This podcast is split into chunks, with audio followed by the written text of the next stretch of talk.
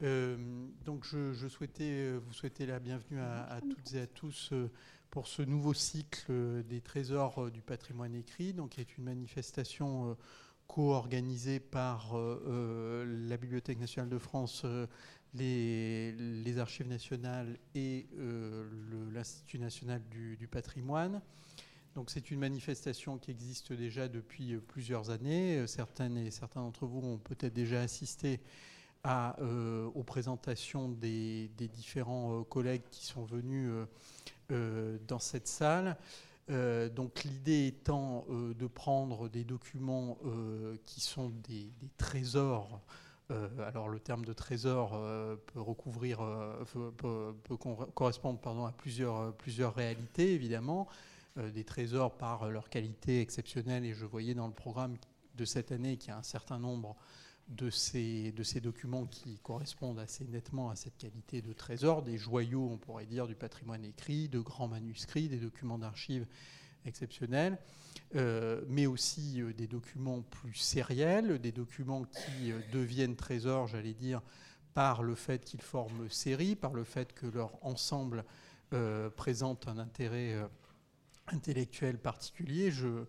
Je, vois que nous avons également l'honneur euh, d'accueillir la directrice de l'école des chartes qui euh, vient assister à cette manifestation. Bonsoir Michel, on est ravi que tu sois avec nous ce soir. Euh, et donc de, de permettre à des, des, conservateurs, et en l'occurrence à trois conservatrices que je connais fort bien et depuis de très nombreuses années, pour commencer, cette soirée, donc, qui sont euh, Christine Nougaret, Marie-Françoise Limon-Bonnet et Florence Claveau, euh, donc de, présenter finalement euh, le rapport qu'elles ont à ces, à, ces, documents originaux dans cette relation du conservateur finalement au fond, aux collections et aux documents, qui est une relation particulière sur laquelle je ne me lancerai pas dans de grands développements parce que ça serait tout à fait vain et on va le voir tout de suite, mais qui fait tout l'intérêt et tout le sens euh, de la manifestation de ce soir et des manifestations qui vont suivre, donc je, crois, jusqu'en juin prochain. Et euh, donc, euh, je vais maintenant céder la, parole d'abord à Françoise, qui souhaitera certainement dire quelques mots également, et à Denis Bruckmann. Et puis je crois qu'après, on passera la parole évidemment à la raison pour laquelle vous êtes toutes et tous là ce soir, la véritable raison, c'est-à-dire pour écouter euh, le, travail euh, scientifique de, nos confrères et, collègues. Voilà, merci, je te passe la parole François. Merci Philippe. Donc bonjour à tous. Moi aussi, je suis très heureuse de vous, euh, de vous accueillir ce soir pour cette nouvelle séquence de l'année 2017. Donc en fait, avec toujours donc euh, une, alternance entre un document archive, euh, fonds d'archives, archives nationales et un manuscrit euh, du département des manuscrits de la Bibliothèque nationale de, France. Cette année, en fait, on a en fait cinq séquences qui présenteront des, documents des archives nationales. Deux séquences en fait qui croisent l'histoire des, musées finalement puisqu'en fait, euh, on va avoir euh, euh, notamment la, présentation de registres reliés qui concernent en fait l'historique des galeries historiques du château de Versailles. Donc, c'est quelque chose qui croise l'histoire des musées. Autre séquence qui croise l'histoire des musées, la présentation en fait des registres de Nel, qui en fait sont évidemment très importantes s'agissant de la matrice des collections muséales à la Révolution française. On aura également euh, une présentation d'un trésor national, puisqu'il s'agit en fait du fonds euh, Turgot, euh, qui a été acquis par, par mécénat il, y a, deux ans et qui, que nous avons l'honneur d'avoir aux archives nationales. Et puis également deux autres séances, dont celle-ci, sur des, fonds dits d'archives contemporaines. L'un, en fait, pour nous aider à mieux comprendre comment se sont constitués avec une emprise forte de l'État, ce qu'on appelle les sciences humaines et sociales. Et euh, d'autre part, là, ce que vous allez entendre tout de suite, euh, quelque chose d'assez original, puisqu'il s'agit en fait d'une collaboration entre, d'une part, l'École nationale des chartes, en la personne donc, de Christine Nogaret, qui est donc est professeure d'archivistique et de diplomatique contemporaine et qui par ailleurs s'intéresse notamment à l'histoire du, fort privé, Et à ses côtés, donc, deux collègues des archives nationales, donc Marie-Françoise Limon-Bonnet, qui est la chef du minutier central des notaires, donc, puisqu'en fait on va parler de, de testaments qui se trouvent dans les fonds du Minutier central des notaires de Paris, et à ses côtés, Florence Claveau, qui, entre autres, spécialiste de tout ce qui tourne autour des éditions euh, numériques. Toutes les trois sont attachées au Centre Jean Mabillon, qui se trouve être aussi le centre de recherche auprès de l'École nationale des, euh, euh, des chartes. Donc, en fait, vous allez voir une petite présentation de, 134 en fait d'un projet, de, projet abouti, puisqu'aujourd'hui il est en ligne, d'une plateforme qui présente 134 testaments de poilus.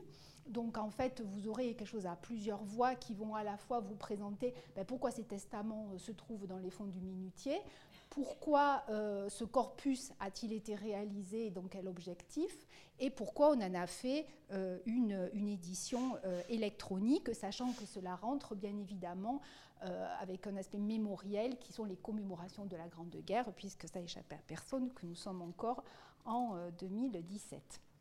Voilà, donc, euh, euh, avec toujours la même logique de la présentation, bien qu'il s'agisse aujourd'hui de numérique, de la présentation d'originaux dans leur matérialité, qui sont aujourd'hui un certain nombre de testaments qui vous seront présentés notamment par Marie-Françoise.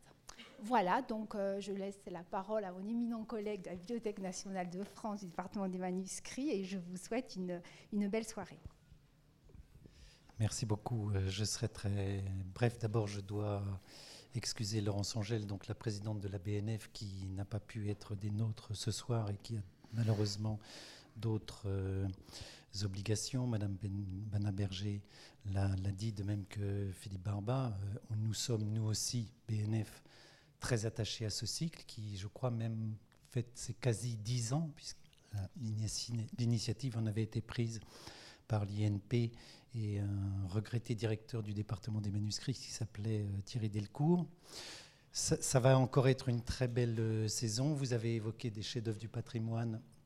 Nous aurons, nous, l'occasion de présenter une très belle version enluminée du dit du Genji, qui est un des chefs-d'œuvre, évidemment, de la littérature japonaise, mais qui est inscrite également euh, dans le panthéon de la littérature mondiale, un manuscrit de, Christine de Pisan sur lequel euh, nous avons développé un large euh, projet de, programme de numérisation, donc euh, beaucoup de choses sont disponibles sur Gallica, et un manuscrit mérovingien dont, qui faisait partie et dont, sur, lequel, sur lesquels la période mérovingienne nous achevons je crois que c'était hier, euh, une, exposition au musée de Cluny, le musée du Moyen Âge, pour lequel d'ailleurs on en est très satisfait. Cette exposition a eu beaucoup de, beaucoup de succès. Je crois qu'elle était tout à fait magnifique. Donc on se réjouit évidemment toujours de, de ce cycle. C'est tout à fait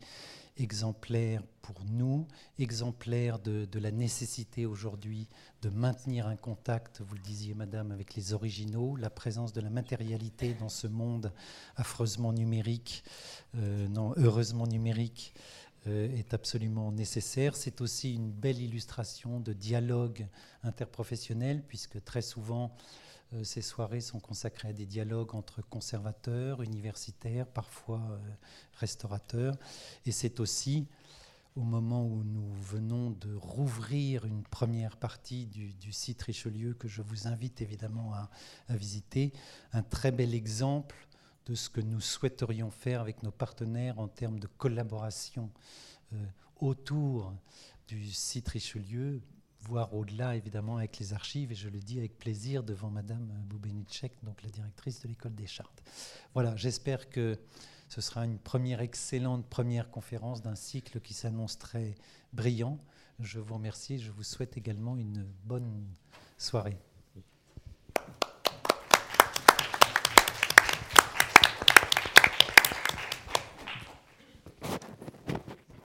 Bonsoir mesdames, bonsoir messieurs. Est-ce que je peux demander à la régie de nous passer sur l'ordinateur, s'il vous plaît.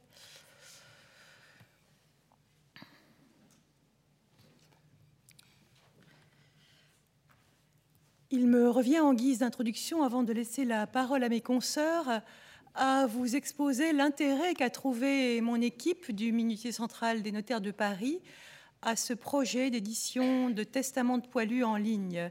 Quelques éléments de contexte donc. C'est une loi de 1928 qui a permis au réseau des services publics d'archives de recevoir dans ses murs les archives des notaires de France pour Paris aux archives nationales, où elles ont commencé à arriver en 1932, ce qui est une date relativement tardive par rapport à la construction de notre réseau archivistique.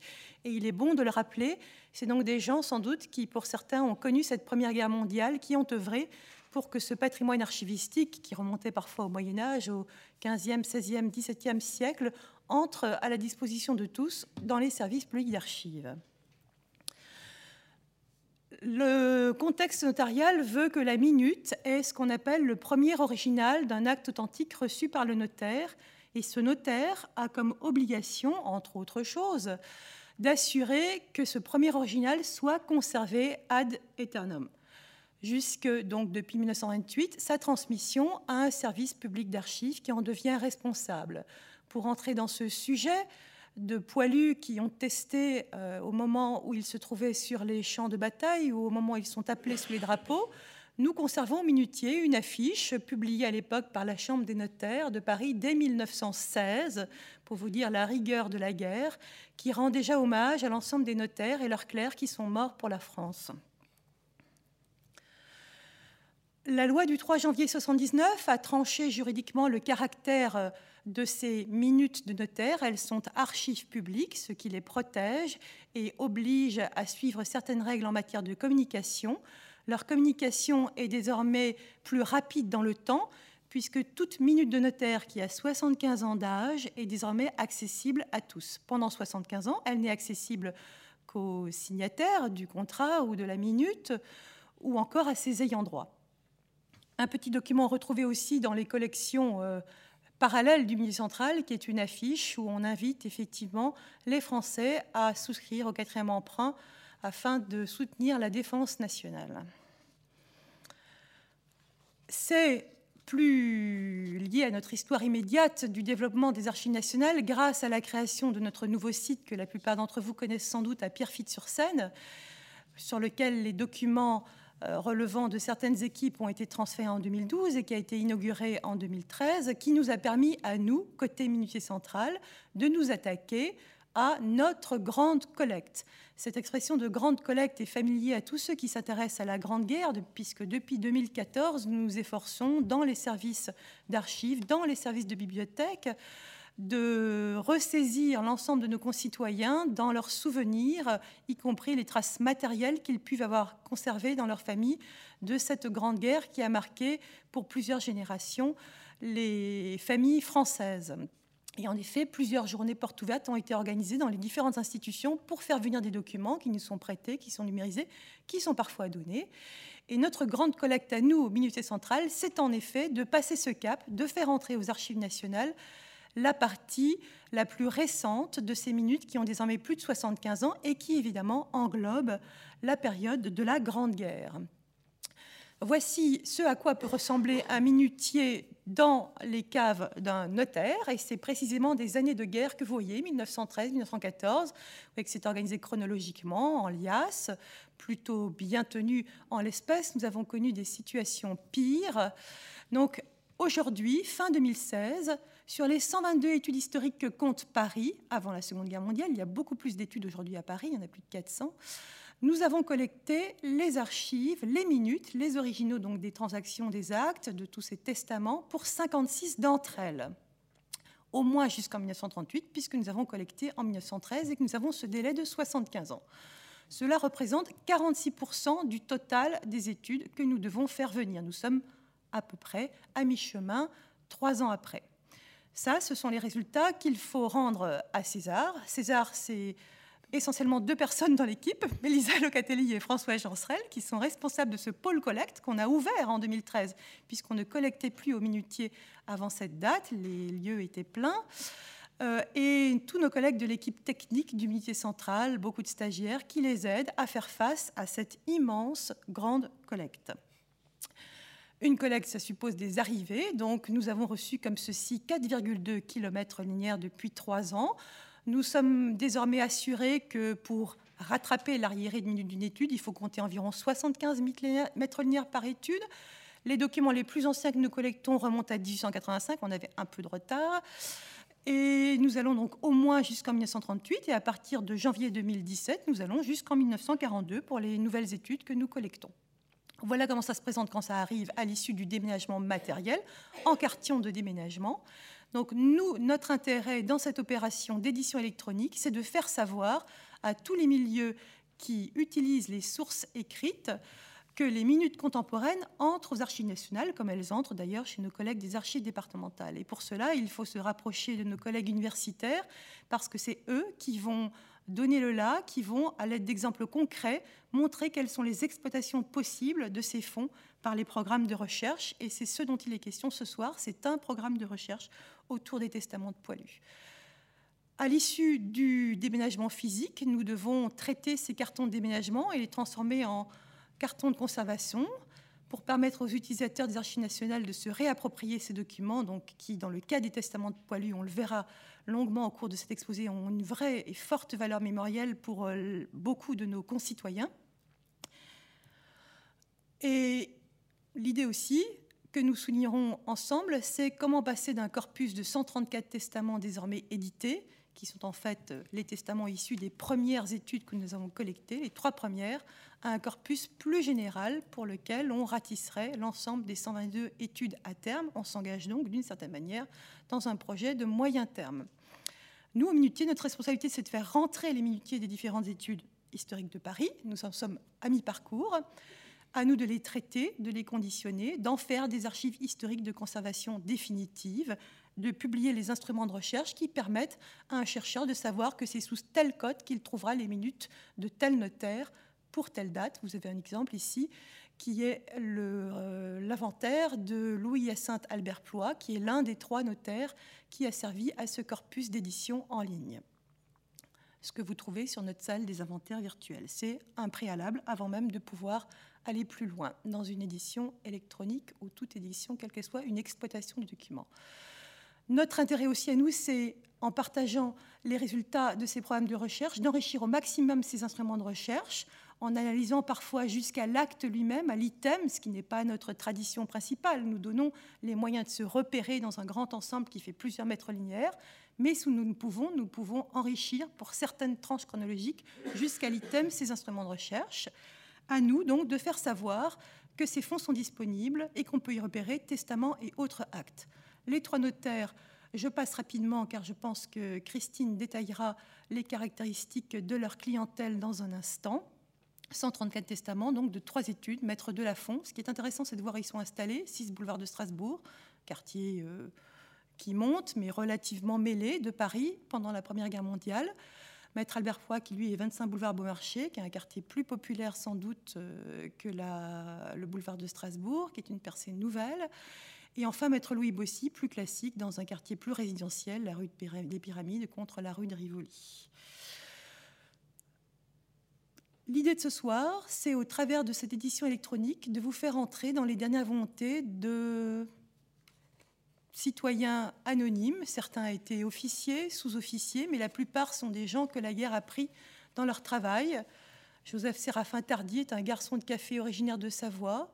Il nous parle de son ami de cœur. Euh, Eugène Buret est un comptable qui a déjà perdu sa femme, qui a perdu un fils, qui va laisser un petit enfant, nous dit-il dans son testament, de 7 ans, qui a des difficultés professionnelles. Il est au front, donc euh, concrètement, il n'est pas censé travailler, mais juste avant son appel sous les drapeaux, il a perdu son poste de comptable et il s'est engagé financièrement. Il s'en ouvre dans son testament en achetant une maison à Villemomble.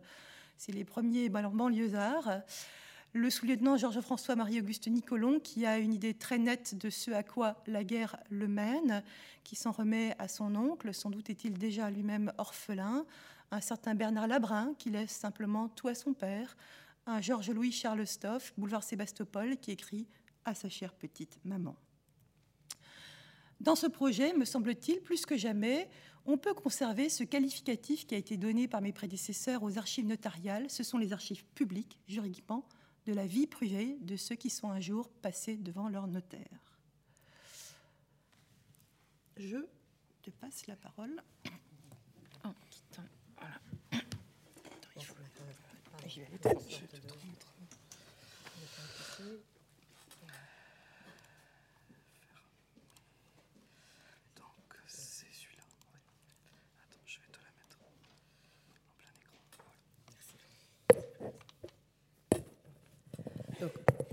Comme vous l'a dit euh, Marie-Françoise euh, Limon, donc il s'agit effectivement d'un programme de recherche euh, que nous conduisons conjointement.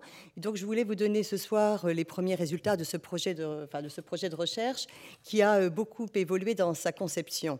En effet, lorsque je me suis intéressée pour la première fois à ces testaments, c'est-à-dire en 2013, il y avait en fait deux raisons à cela. la première, c'est que je travaillais, et je travaille toujours, sur les écrits du fort privé, c'est-à-dire ces écrits sur soi, pour soi, euh, de catégorie dans laquelle on fait entrer en général les, journaux intimes, euh, les, journaux donc euh, personnels, mais on peut aussi bien sûr faire entrer dans cette catégorie d'autres types d'écriture de soi. Et je m'intéressais depuis quelque temps à l'écriture de soi dans les archives notariales, puisque, comme l'a très bien dit euh, Marie-Françoise, il s'agit effectivement d'archives publiques de la vie privée. Et donc, je voulais voir quelle expression de soi on pouvait confier au notaire. Donc euh, il y avait ce contexte euh, donc, de ma recherche euh, générale sur l'écrit du fort privé à la période contemporaine. Et puis il y a eu une circonstance qui est que travaillant sur toute autre chose au Minutier central, j'ai eu l'occasion de lire les travaux donc, de Monsieur Poisson, Jean-Paul Poisson, qui a écrit un certain nombre d'études. Enfin, étant lui-même clerc de notaire, il, avait bien sûr accès facilement aux, aux archives notariales et il s'intéressait donc à divers sujets. Et notamment, dans un de ses écrits, il, appelait, il attirait l'attention sur euh, les testaments donc, de poilus et il disait comme il serait intéressant de travailler sur ce matériau donc conservé dans les archives notariales. Alors, lorsqu'il faisait euh, cette euh, constatation, donc dans les, années 60-70, euh, il était impossible d'accéder à ce matériau puisque les délais de communication étaient extrêmement longs. À l'époque, il fallait attendre 100 ans pour pouvoir accéder à ces archives librement. Et qui plus est, comme l'a rappelé Marie-Françoise, elles étaient toujours conservées dans les études et donc absolument inaccessibles aux chercheurs. Donc, avec l'abaissement du délai de communication donc, de ces archives en 2008 et la reprise de la collecte que nous a exposée Marie-Françoise, eh bien, ce matériau est entré aux archives nationales et il devenait tentant d'essayer de pister ces testaments. Alors, pister, c'est bien le terme parce que euh, là, vous l'avez vu, euh, donc si tu, je ne me trompe pas dans tes chiffres, donc c'est 4 km 2 qui sont entrés, euh, donc, voyez, d'archives, disons, de la fin du 19e siècle à la veille de la Seconde Guerre mondiale. Et donc, dans ces 4 km 2, il faut aller euh, à la pêche d'éventuels testaments euh, écrits par euh, des hommes qui seraient aujourd'hui, qui sont aujourd'hui considérés comme des poilus morts pendant la Première Guerre mondiale. Donc pour faire ce travail, j'ai bénéficié de la grande obligeance du Minutier Central qui m'a vraiment ouvert très généreusement ses portes et qui m'a permis de travailler prioritairement sur, donc sur les études qui venaient d'entrer. Donc je me suis concentrée sur trois études qu'on vous a présenté, euh, donc entre le boulevard de Strasbourg et le boulevard Beaumarchais, donc au cœur de Paris. Et ces trois études euh, se sont révélées tout à fait euh, intéressantes parce que concentrant un, un nombre significatif de testaments. Alors, comment ai-je procédé? Lorsque ces cartons sont arrivés aux archives nationales, euh, il n'y avait, comme on le voit ici, que des minutes euh, rangées donc à la suite les unes des autres dans l'ordre chronologique, euh, sans répertoire.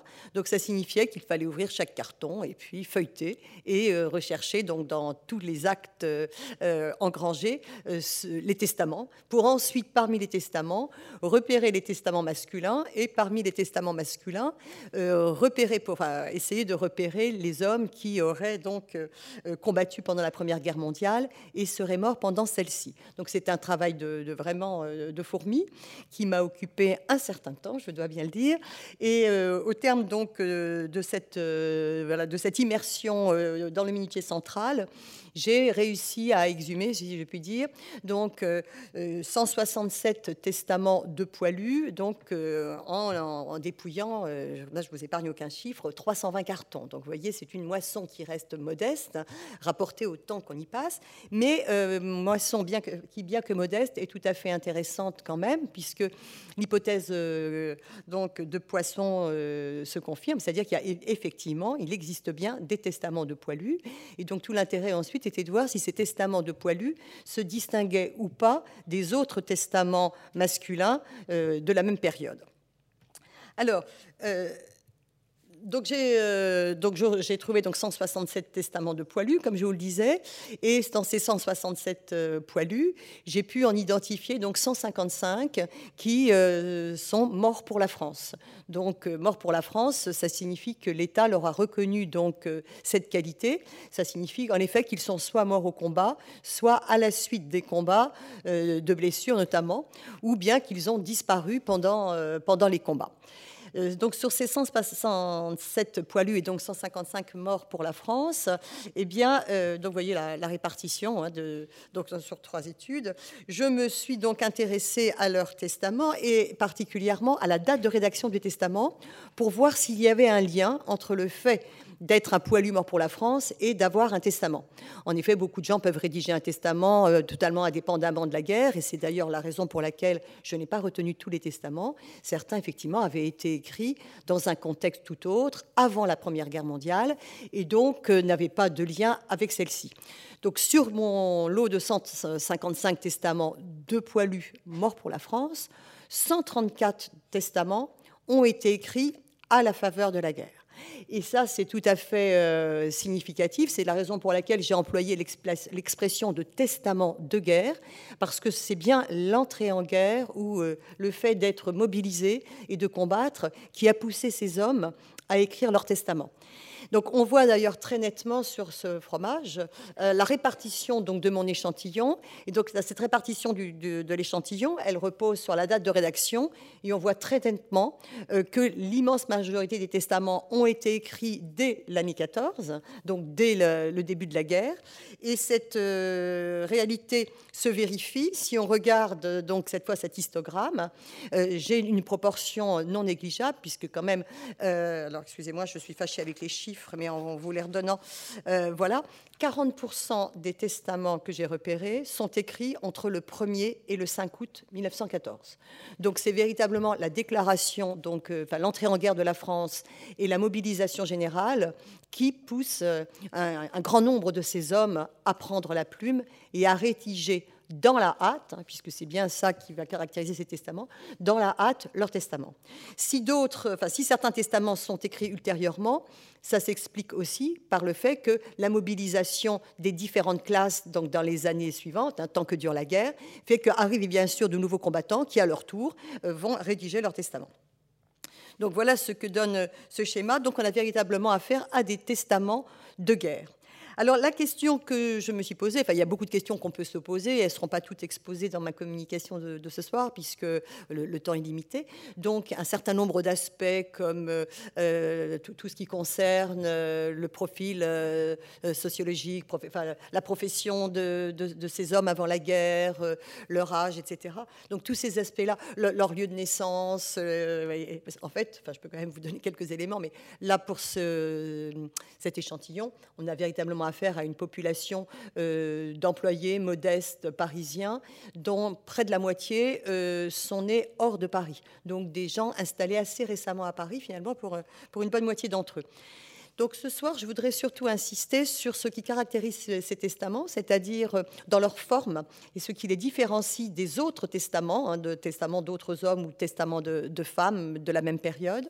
Et dans un second temps, je m'intéresserai euh, à la présence de la mort dans ces testaments, puisque euh, finalement, écrire son testament, c'est quand même imaginer sa propre mort.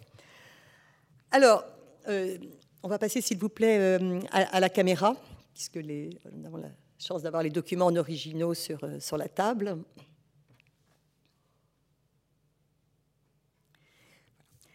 alors, donc, évidemment, euh, à l'école des chartes, dans les disciplines que j'enseigne, il y a la diplomatique, donc c'est la, critique de l'acte écrit, donc je ne pouvais pas, évidemment, ne pas euh, soumettre ces testaments à cet examen.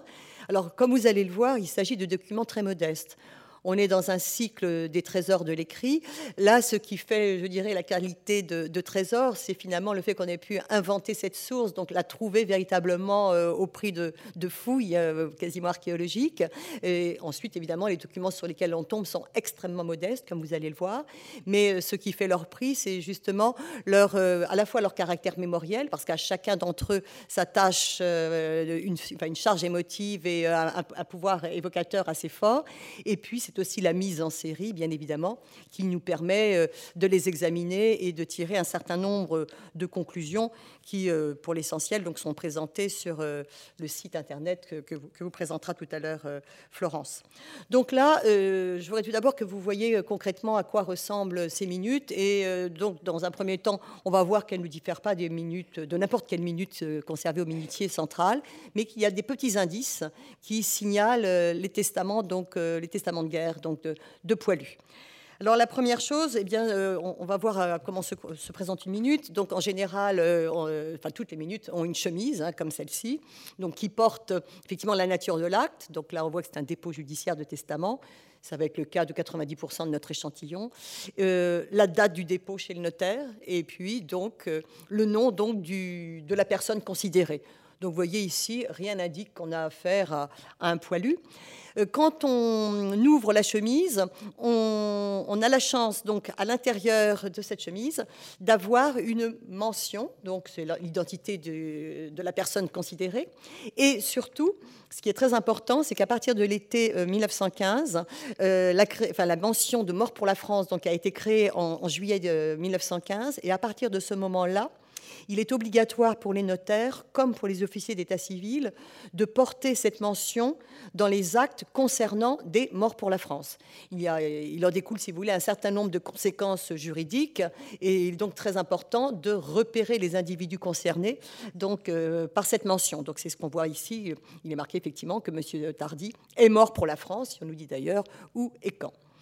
Ensuite, à l'intérieur de cette chemise, on arrive sur le testament proprement dit. Donc vous voyez ici un, exemple de testament. C'est la forme la plus courante. C'est un testament établi, comme on le voit ici, sur un papier timbré. Euh, c'est une formalité obligatoire, le timbre. Donc soit un papier timbré qu'on achète au bureau de tabac, soit un timbre que l'on va coller a, posteriori, au moment de l'ouverture de la succession, un timbre mobile qui sera acheté par, par donc les, héritiers et qui sera donc apposé au testament, puisque c'est une façon finalement de payer une taxe à l'État. Alors ce qui est très intéressant, c'est que, et ça nous montre qu'il y a dû y avoir beaucoup de testaments rédigés pendant cette période, même si pour le moment on n'a aucun moyen de faire une statistique, c'est que dans plusieurs testaments, et je vous rappelle que j'en ai quand même euh, repéré que 150, hein, rapporté ça à 1 200 000 Français pendant la guerre, euh, enfin morts, euh, donc donc, euh, il y a plusieurs testaments qui mentionnent le fait qu'on ne trouve plus de papier timbré à Paris au début d'août 14 et qu'on ne peut donc plus faire son testament sur papier timbré, mais qu'on est obligé d'utiliser euh, du papier à lettres euh, banal. Donc voilà, première caractéristique, donc des testaments qui sont écrits sur du papier timbré comme celui-ci. Et ensuite, dernier élément de la minute, donc l'on a la page suivante, c'est l'ordonnance du juge puisque euh, dans la procédure, pour tous les testaments holographes, donc qui sont des testaments écrits par le testateur lui-même, donc à la main, euh, datés par lui, signés par lui, il n'y a aucune formalité. On peut donc garder son testament chez soi dans le tiroir de sa commode, et c'est au moment de la succession, donc après la mort de la personne, que le testament va rejoindre une étude de notaire mais pour ce faire, il y a une étape intermédiaire nécessaire qui est le passage du testament devant le juge. Et donc cette pièce que l'on a derrière le testament, c'est cette ordonnance du juge qui impose, qui ordonne le dépôt du testament au rang des minutes du notaire. Et c'est très intéressant pour nous parce que c'est dans cette ordonnance que l'on a les circonstances du dépôt du testament. Et c'est comme cela, par exemple, que l'on apprend que tel testament était conservé par la veuve ou était euh, mis euh, dans un coffre de banque, etc. Et c'est donc comme ça que l'on sait effectivement les circonstances qui ont conduit donc à déposer ce testament chez le notaire. Donc, première chose que nous trouvons dans, ces chemises et sur lesquelles donc, je voulais insister. Alors, l'autre élément qui est important, c'est euh, donc, euh, je vous disais, donc les circonstances donc, de production du testament. Dans la majorité des cas, les testaments ont été remis par euh, le poilu à la personne qu'il souhaitait favoriser, c'est-à-dire en général sa femme, hein, quand il est marié, ou un parent pour les célibataires. Mais il arrive, c'est plus rare, mais ça arrive, que certains testaments aient été conservés par les poilus eux-mêmes sur eux ou dans leurs affaires. Et on en a un cas, alors j'en ai trouvé vraiment euh, un cas très très précis, et d'ailleurs j'ai pu reconstituer la procédure. Donc c'est ce que l'on va voir euh, ici avec euh, le testament donc Nicolon. Donc ce testament Nicolon, vous voyez au départ, il ne diffère en rien. Donc vous avez la minute, la chemise, vous avez ensuite le testament donc holographe, et puis on voit derrière la fameuse ordonnance judiciaire. Et entre le testament et l'ordonnance judiciaire, que trouve-t-on? On trouve différentes enveloppes, dont une enveloppe rose. Euh, cette enveloppe rose, avec toutes sortes d'indications sur cette enveloppe rose, euh, qui signifie en fait qu'il faut la transmettre, transmettre le plus rapidement possible ce testament, donc au bureau du ministère de la Guerre compétent. En réalité, euh, donc à la, faveur évidemment des combats et devant l'augmentation considérable du nombre de morts, le, ministère de la Guerre a mis en place une procédure pour récupérer au plus vite et transmettre au plus vite à Paris les actes testamentaires ou les papiers d'identité donc euh, des morts, afin de permettre le règlement des successions. Et c'était évidemment, il a fallu mettre en place toute une procédure compte tenu euh, évidemment de, l'immense nombre de, euh, décédés. Donc c'est tout un, système, c'est toute une organisation qui se met en place avec une, administration dédiée à cela. Et donc j'ai retrouvé euh, la circulaire qui définit toutes les étapes à respecter et à suivre pour transmettre ces, ces, testaments. Et l'on parle bien dans cette circulaire d'une enveloppe dite rouge, bon, en l'occurrence elle est plutôt rose que rouge, mais une enveloppe qui sert justement à transmettre au plus vite ces testaments au juge du lieu du domicile, donc euh, du poilu. Donc là, c'était tout à fait intéressant d'en trouver, euh, d'en trouver une trace et donc de, comprendre effectivement cette procédure. Parce qu'il y a un élément qui est très important à comprendre, c'est que, et c'est ce qui fait d'ailleurs la difficulté, enfin je dis ça pour, si jamais dans la salle il y avait des généalogistes qui, souhaiteraient retrouver le testament euh, d'un de leurs ancêtres, c'est qu'il y a un très grand décalage qui se produit entre la mort du poilu et le règlement de sa succession. Pourquoi? Eh bien parce que justement, il faut apporter la preuve de la mort. Et apporter la preuve de la, mort, euh, c'est relativement aisé si on retrouve le corps du poilu, mais après, il faut faire face au nombre. Quand vous avez 25 000 morts dans la seule journée du 22 août 14, on comprend que c'est un peu compliqué pour l'administration de faire face. Mais vous ajoutez à cela qu'il euh, y a le cas des disparus. Et pour les disparus, il faut attendre un jugement constatant la disparition pour qu'on puisse engager la succession. Donc on a beaucoup de soldats qui sont morts, par exemple, le 22 août 14, et dont on a constaté officiellement le décès qu'après la guerre, entre 1920 et 1922. Et donc pour ces poilus-là, le testament va être déposé chez le notaire que dans les années 20-22, alors que le poilu est mort huit ans auparavant. Donc, vous voyez, c'est ce qui fait qu'il y a un décalage entre la date d'écriture du testament, la date de mort donc du poilu, hein, qui peut mourir dans les jours qui suivent, comme il peut mourir quatre ans plus tard, et ensuite la date donc de dépôt chez, le notaire. Alors ça, c'était donc une autre caractéristique euh, donc de, ces testaments de poilu. Alors sinon, euh, ce, qui m'intéresse, à côté de, donc de, ces aspects diplomatiques, c'est bien sûr euh, la forme proprement dite de ces testaments. Et donc, en la matière, là, on est vraiment dans les règles du Code civil. Le testament donc euh, peut prendre les différentes formes prévues, hein, donc les trois formes prévues euh, euh, dans, le Code civil testament authentique chez le notaire, testament mystique donc déposé clos chez le notaire, ou testament holographe. En réalité, nous n'avons que des testaments holographes dans, euh, nos testaments de poilus. Donc, testament holographe, hein, je rappelle les, caractéristiques. C'est un testament écrit de la main de l'auteur, entièrement, qui est daté et signé. Et c'est tout. Il n'y a aucune obligation de formule quelconque. On n'a même pas besoin d'employer la formule rituelle ceci est mon testament. C'est plus c'est un usage, mais ce n'est absolument pas requis par les textes. Donc on a un formalisme extrêmement léger, hormis les trois conditions que, que j'ai citées. Donc concrètement, quand on regarde les testaments que nous avons, tous répondent à cette exigence d'être autographes, datés et signés, mais en réalité, dans la forme même, ils prennent deux il existe en fait deux modèles, si je puis dire.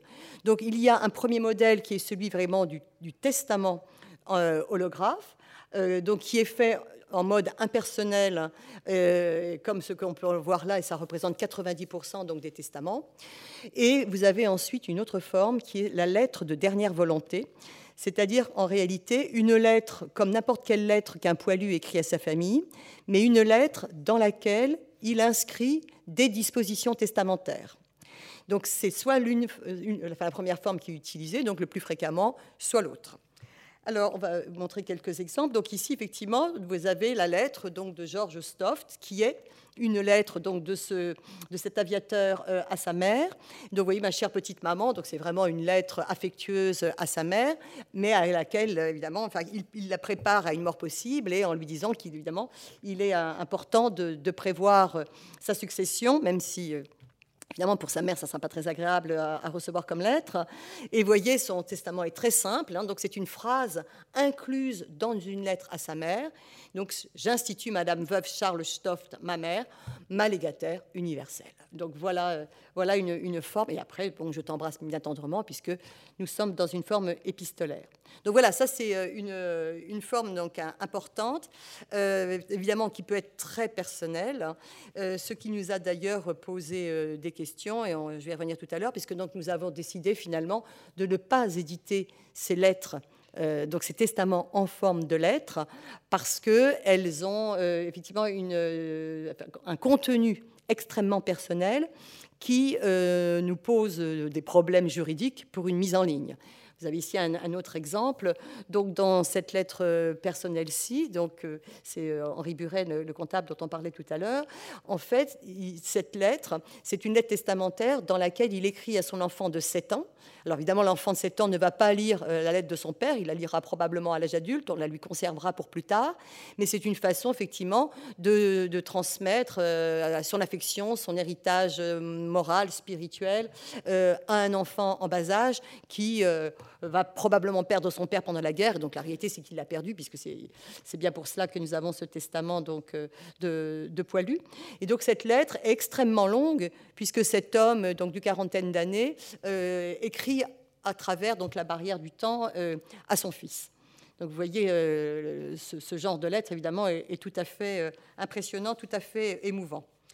Alors, à l'opposé de cela, nous avons des testaments qui sont d'une brièveté euh, euh, exceptionnelle. Alors oui, pardon, je vais montrer effectivement la, date. Voilà. Euh, donc là aussi, alors vous voyez ce genre de considération euh, où il, euh, il, fait référence à la tombe familiale. Il a perdu sa femme, il y a donc les grands-parents qui sont dans cette tombe, etc., etc. Donc il y a tous ces éléments euh, extrêmement, extrêmement privés, sans parler effectivement des sentiments affectueux. Ça nous a effectivement posé beaucoup de questions parce que ces testaments ont un siècle d'existence et c'est un contenu qui peut être encore très vif pour les héritiers de ces personnes. Bon, on, euh, pourrait supposer, on n'en a pas fait la, recherche, mais euh, un enfant de cet âge-là, euh, potentiellement, évidemment en étant centenaire, pourrait être encore en vie, et ou les enfants de, cet enfant. Et donc pour eux, c'est certainement un document qui serait très bouleversant, dans la mesure où ils n'en ont a, priori pas connaissance, hein, puisque ces documents, comme je vous l'ai dit, sont, étaient chez le notaire et sont maintenant aux archives nationales et n'étaient pas signalés jusqu'à jusqu'à ce jour.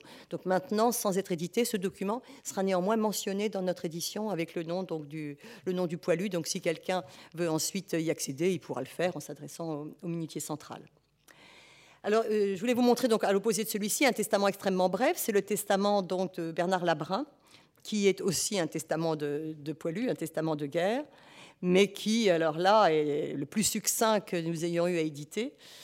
Donc vous allez voir, euh, il, illustre, parfaitement le fait qu'il n'y a aucun formalisme requis, hormis ce que je précisais tout à l'heure.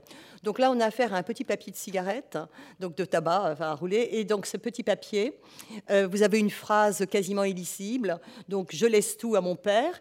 Vous avez une date, hein, euh, donc, donc à gauche, et puis vous avez surtout, ça c'est tout à fait frappant, quatre fois la même signature. Hein. Bellabrin, Labrin, enfin Bellabrin quatre fois.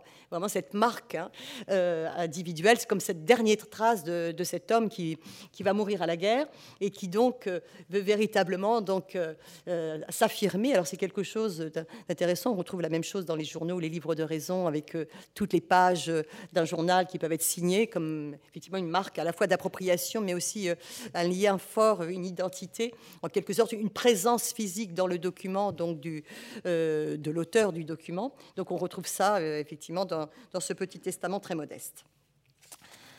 Alors, euh, je voudrais maintenant, dans, le dernier temps de cette communication, euh, parler donc du contenu de ces testaments. Alors je ne vais pas évoquer euh, la question donc des dispositions testamentaires. Donc je l'ai fait sur le site euh, que vous pourrez donc auquel vous pourrez accéder pour voir effectivement la nature donc de ces dispositions. Je dirais simplement qu'elles n'ont rien d'original, au sens où évidemment on imagine bien que si on fait un testament, c'est pour léguer ses biens.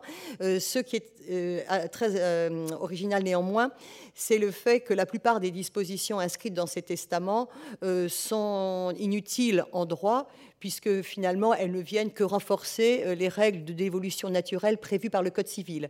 Mais c'est une façon néanmoins d'insister sur euh, l'attachement que l'on a à telle ou telle personne, hein, que ce soit donc la femme, la compagne ou les parents ou, ou, éventuellement les enfants, donc en disant bien que c'est à eux que l'on pense en faisant son testament. Euh, sinon, donc, il y a bien sûr aussi, comme on peut l'imaginer, des considérations euh, morales ou spirituelles, mais en, bien moins grand nombre que ce que l'on pouvait trouver dans les siècles antérieurs. En revanche, et c'est ce qui m'a intéressé, c'est la façon euh, dont on envisage la mort dans ces testaments de guerre. on peut passer, s'il vous plaît, à revenir à l'ordinateur. Merci.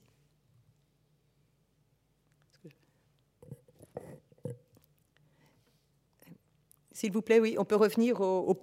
ah oui, c'est bon, merci. Voilà, attendez, c'est là, bon, voilà.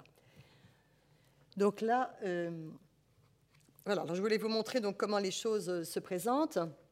Donc là, c'est déjà un petit florilège donc de, citations prises euh, dans nos 134 testaments pour euh, donc montrer que dans la façon de formuler son testament, alors que ce soit euh, en écrivant la date, dans le corps du texte, à l'occasion de la, signature, etc., il y a des allusions à la guerre, à l'imminence donc du départ, à la mobilisation, au fait d'être en permission, enfin voilà, donc les circonstances qui montrent que c'est bien parce qu'il y a la guerre que l'on écrit son testament.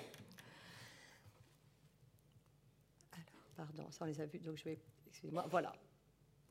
Donc, l'aspect, je vous disais, qui m'intéressait, euh, entre autres, c'était de voir euh, si la mort était ou pas évoquée dans le testament, puisque, a priori, quand on écrit son testament, c'est bien effectivement avec la perspective de la mort. Alors, en, réalité, euh, ce qui est très frappant, c'est de voir que la, la, possibilité de la mort, évidemment, qui est présente dans les testaments euh, n'est pas présente dans tous les testaments. Et euh, elle n'est présente effectivement que, voyez, dans moins de 50% du corpus. Et qui plus est, elle est très souvent euh, évoquée de façon implicite, notamment par périphrase. Alors, les mots le plus employé, c'est quand même le terme décès. Hein. Donc euh, le terme décès, alors ce qui ne nous surprend pas, mais c'est un terme finalement qui est assez neutre, puisqu'il euh, est employé dans des formules rituelles en cas de décès. Euh, donc c'est quelque chose d'assez classique dans les testaments, et il n'y a pas particulièrement de charge émotive attachée à, ce terme. Euh, il en va un peu différemment quand le terme décès est euh, associé à l'éventualité de funérailles, mais c'est tout, à fait, euh, tout à fait marginal.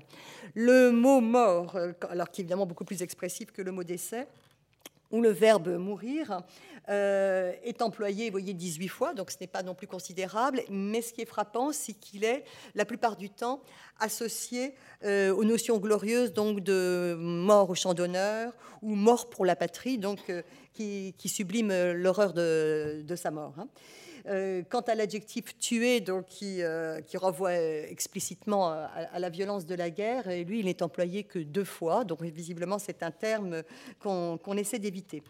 Ce qui est frappant, et ça vraiment, euh, ça m'a, euh, ça a fini par effectivement me sauter au visage, c'est le fait que ces termes, que ce soit décès, mort ou tué, ne sont employés que dans les testaments holographes, c'est-à-dire dans des testaments qui sont euh, destinés à être remis au notaire et qui, s'ils sont confiés à la famille, le sont souvent sous enveloppe. Donc, ils ne sont pas destinés à être lus par les bénéficiaires.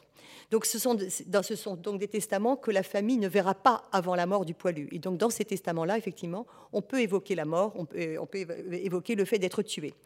En revanche, lorsque le testament prend la forme d'une lettre, donc une lettre de dernière volonté euh, à sa, à sa mère, euh, à sa, à sa, femme, eh bien là, euh, ces termes sont totalement évacués et l'on préfère utiliser des périphrases. Et dans ces périphrases, le terme qui revient le plus souvent, le verbe qui revient le plus souvent, c'est revenir. Donc si je ne reviens pas, voilà. Euh, c'est vraiment le, verbe le, plus présent. Alors, je ne sais pas si je reviendrai, si j'y reste, il y a aussi le, ce verbe rester, ou alors des, des périphrases comme en cas d'accident grave, s'il m'arrivait malheur. Donc, voilà, ce sont les formules que l'on emploie lorsque l'on écrit à ses proches et que l'on veut effectivement euh, les, rassurer ou tout, au moins donc, euh, ne pas les faire trop souffrir par avance. Euh, à travers donc ces termes et ces expressions dans ces testaments qui, la plupart du temps, sont très brefs, hein, comme vous l'avez vu, on peut euh, analyser trois modes, de, enfin trois types de comportements face à, à la possibilité de la mort. Donc c'est euh, évidemment c'est difficile de faire une statistique avec si peu de testaments, mais euh, néanmoins euh, j'ai vu, je vois se décider, je dirais, trois tendances. Alors il y a une tendance qui est assez exceptionnelle, qui est celle de la sérénité face à la mort. Donc cette sérénité face à la mort, c'est ce que vous avez avec Lucien Debain, vous voyez, donc qui écrit le 12 août 14. Alors on est au début de la guerre, il n'y a pas encore eu de combat, hein. donc il n'y a évidemment pas encore eu de mort, donc on peut effectivement être serein en ce début 14, enfin d'août 14. Et euh, il l'est d'autant plus, et ça, ça fait la différence avec euh, les témoignages qui suivent, euh, que Lucien Debain est un militaire de carrière, c'est un officier, et donc il sait pourquoi il fait la guerre, et de ce fait, donc, il est prêt à sacrifier sa vie pour sa patrie. Vous avez ensuite des testaments qui traduisent l'angoisse de la mort, mais une angoisse évidemment bien compréhensible et qui est tempérée par le sens du devoir, au service du pays. Et c'est ce que l'on trouve dans cette lettre d'Henri Buret. Euh, donc qui évidemment, euh, c'est cette lettre longue qu'on voyait tout à l'heure adressée à son fils, hein.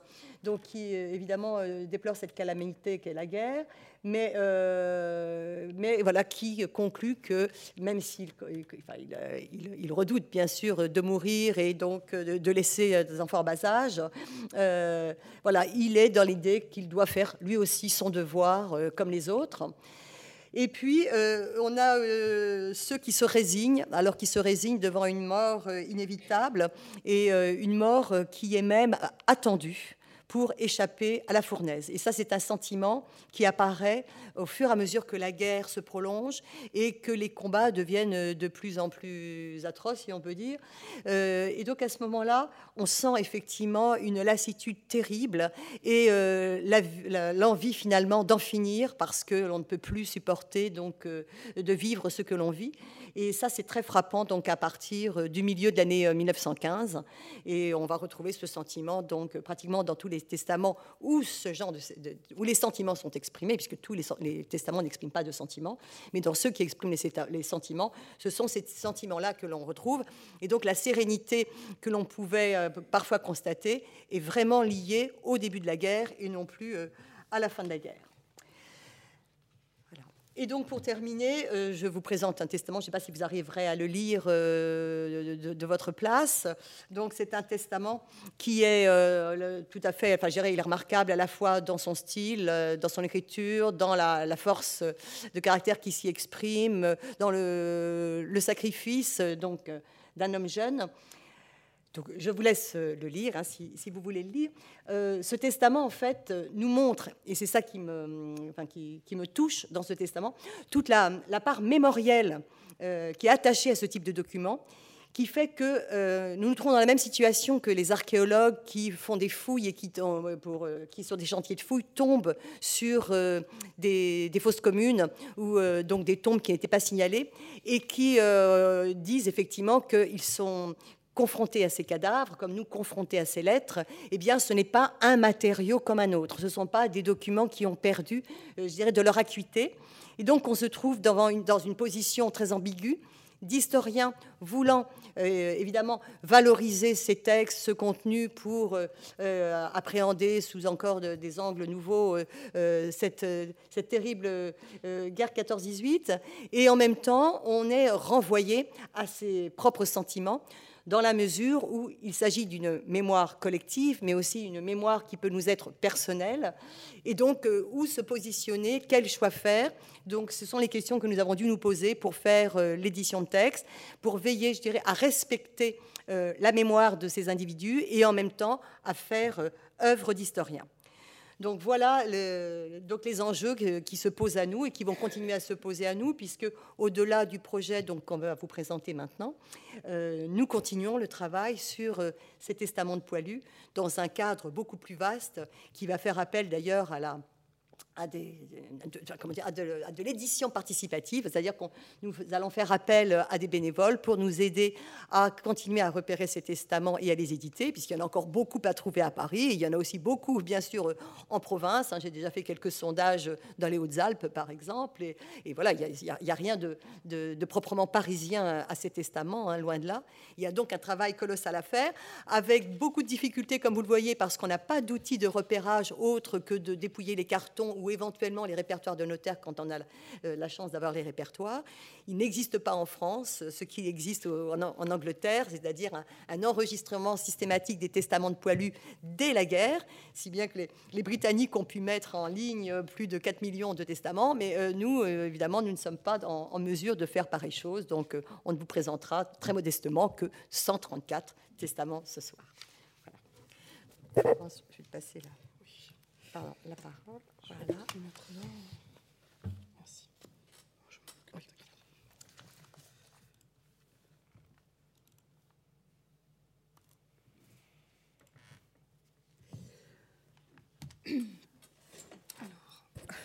Merci. Ah, euh, s'il vous plaît, pourriez-vous repasser à l'ordinateur? Merci beaucoup. Ça sera la, je pense, la dernière manipulation euh, nécessaire. Merci. Donc je vais, euh, merci beaucoup euh, Christine, bonjour. Je vais euh, vous présenter maintenant l'édition numérique. je vais essentiellement vous faire une démonstration du site qui est en ligne depuis hier. Mais avant, je vais quand même revenir sur quelques points, en particulier les raisons qui nous ont conduits au-delà de, ce qu'a déjà dit Christine et aussi euh, de ce qu'a dit Marie-Françoise, à choisir le numérique pour faire ce travail et aussi un petit peu vous expliquer comment nous avons fait. Ensuite, j'en arriverai à la démonstration qui, je pense, est la, chose qui est peut-être la plus attendue et je parlerai, je reviendrai sur les perspectives. Euh, donc, je ne reviens pas, euh, en tout cas, je ne reviens que très rapidement sur les raisons de, euh, l'initiative de réaliser une édition à partir de, ce corpus de 134 testaments. Donc, comme ça a déjà été dit, il s'agit de documents immergés euh, dans des, séries importantes de minutes, méconnus et pour cause, on, l'a expliqué, donc non exploités, complètement inédits, et ils ont une forte dimension euh, mémorielle. Euh, le but était donc euh, d'essayer de, rendre, de transmettre de rendre accessibles ces documents euh, de la meilleure façon possible, en les contextualisant, en, euh, les transcrivant et en respectant, comme a très bien dit Christine, leur, leur, leur, leur leur force et leur, leur contenu et leurs auteurs. Euh, donc le, travail euh, est, euh, enfin l'édition est à l'initiative de Christine Nougaret et elle s'est faite donc en collaboration avec les Archives nationales. Elle est inscrite, ce travail est inscrit dans le cadre, dans le projet scientifique, culturel et éducatif de l'établissement pour les années qui se sont écoulées et aussi pour la, la période 2017-2020, puisque nous avons un axe de, de, recherche sur la France en guerre, la guerre en France.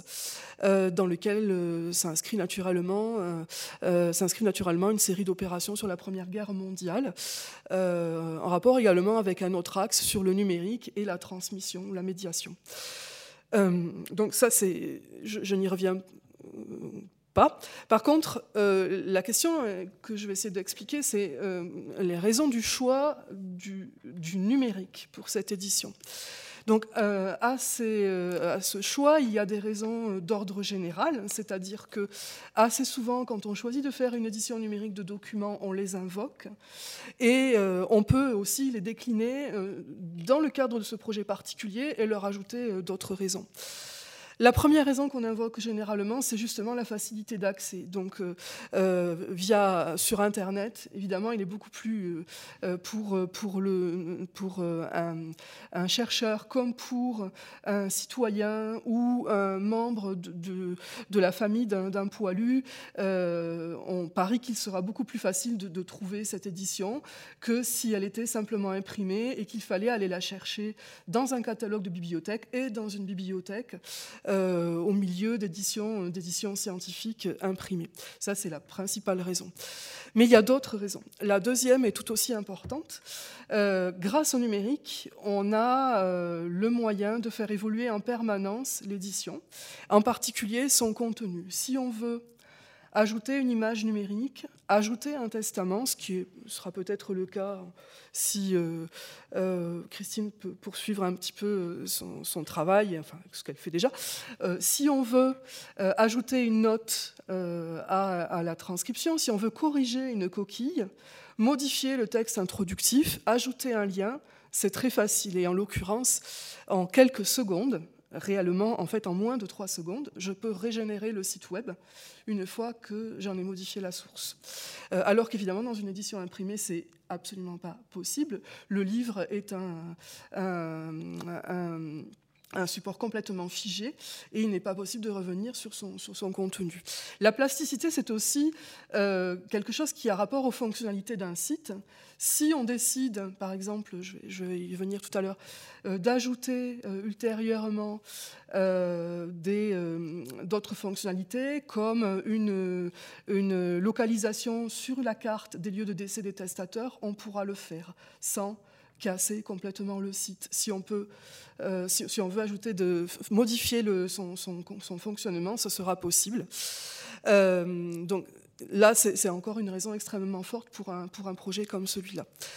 La troisième raison est également très importante, elle est également invoquée quand on fait l'édition critique numérique de documents, euh, si tant est qu'on ait euh, euh, le moyen de, technique de, les numériser et aussi le, droit, la possibilité juridiquement de le faire, on va pouvoir intégrer à l'édition numérique toutes les images, l'intégralité des images du, corpus.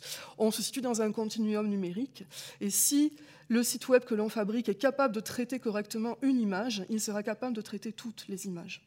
Euh, donc il n'y a pas de, en termes de volume, il n'y a pas euh, réellement de limite. Alors que dans une édition imprimée, il est très rare évidemment d'avoir accès euh, à, des reproductions de l'ensemble des documents édités. Si c'est le cas, c'est une édition de luxe qui est donc hors de prix. Euh, et qui est très rarement euh, euh, fabriqué.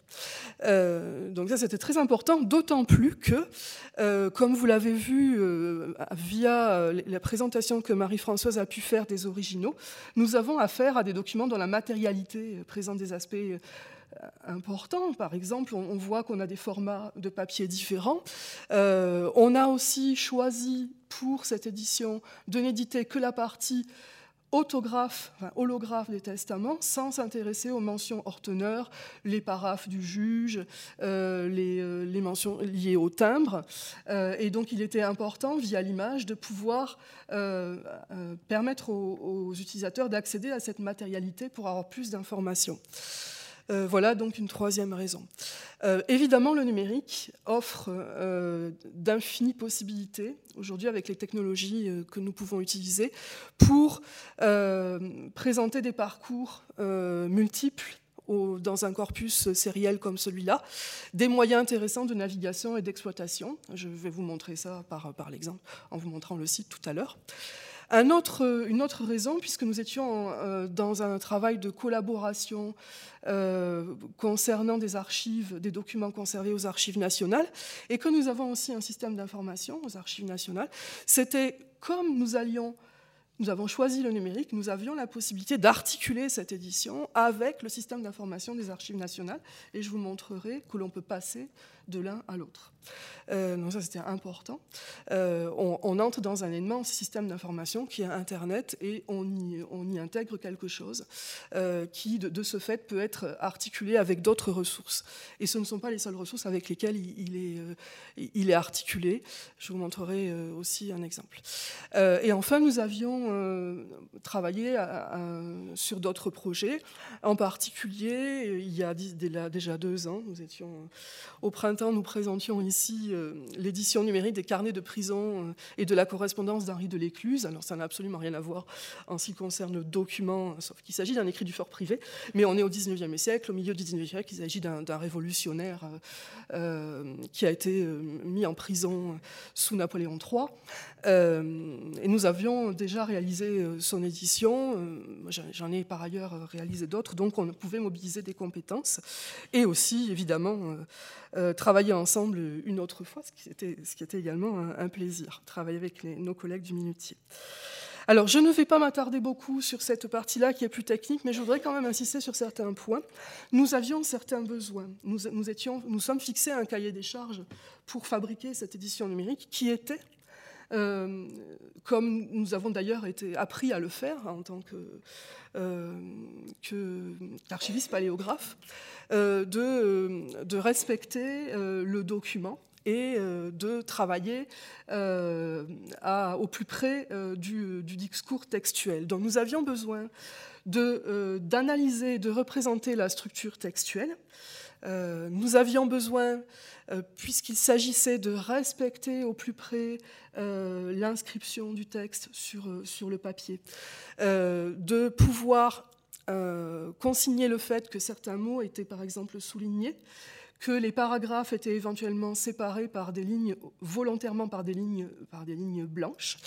Nous avions besoin euh, de consigner les changements de lignes et de pages, notamment pour, en ce qui concerne les changements de pages, pour pouvoir euh, montrer euh, qu'on changeait donc d'image numérique.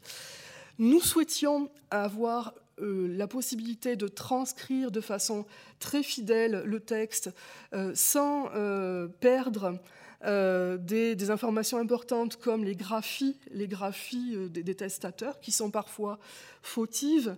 Euh, est-ce que c'est sous le coup de l'émotion ou est-ce que c'est parce que la personne d'origine modeste ne maîtrise pas bien la langue française? On ne se prononcera pas, mais nous souhaitions garder ces graphies. Nous souhaitions en même temps fournir une vue, enfin une, une édition normalisée, dont nous voulions les deux. Hein. Et nous avions besoin de trouver un mécanisme, un dispositif pour faire cela. Nous avions évidemment besoin de consigner ce qu'on appelle des métadonnées pour promettre la navigation et la recherche dans ce corpus, le nom du testateur, la date du testament, euh, le lieu du décès, la cote euh, de la minute aux archives nationales.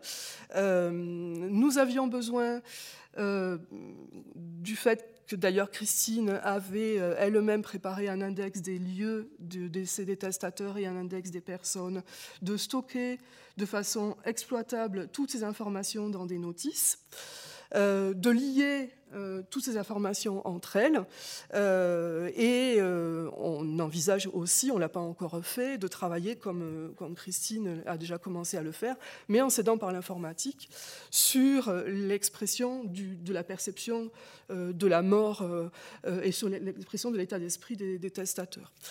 Et enfin, notre besoin, c'était d'essayer de pérenniser au plus possible ce travail pour pouvoir ensuite le réutiliser dans d'autres contextes. J'y reviendrai tout à l'heure.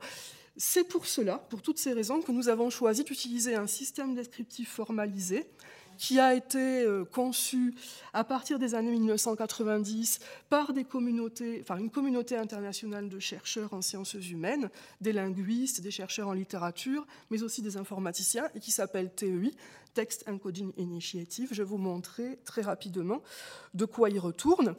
Euh, avant, juste euh, un petit, euh, un petit déroulé de la manière dont nous avons travaillé.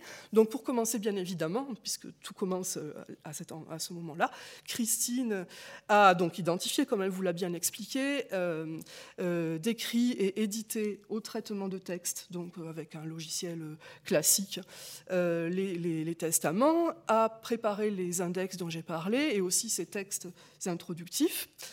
Nous avons pu, grâce au service image des archives nationales, faire numériser euh, les, dix testaments, ce qui a demandé quand même pas mal de, manipulations de, part et d'autre, du minutier et de, nos collègues euh, du laboratoire euh, photographique.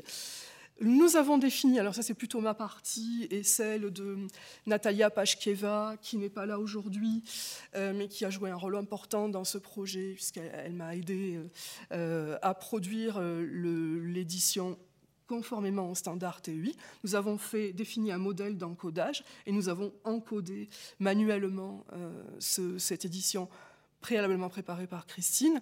J'ai ensuite procédé, à, comme, toujours, à des relectures et des corrections pour obtenir donc trois fichiers. Donc on avait une édition complètement informatisée et structurée. Un contenant, si vous voulez, les informations générales sur le projet et les textes introductifs de Christine. Euh, un autre contenant l'édition proprement dite et un autre contenant les index. Alors je vais montrer rapidement un exemple et puis surtout je vais en venir à la démonstration, ça sera plus clair.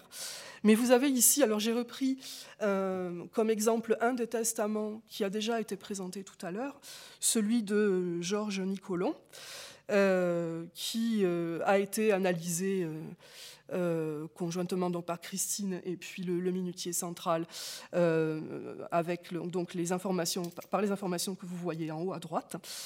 Il est composé de deux pages. On a donc euh, une enveloppe, euh, en plus de l'enveloppe rose dont nous a parlé Christine, l'enveloppe euh, autographe de, Georges Nicolon, dans lequel il a donc placé son testament. Donc voici les, images, je, n'y reviens pas. en ce qui concerne la structure du, discours, nous avons ici très clairement un titre qui fait aussi office de ligne de date.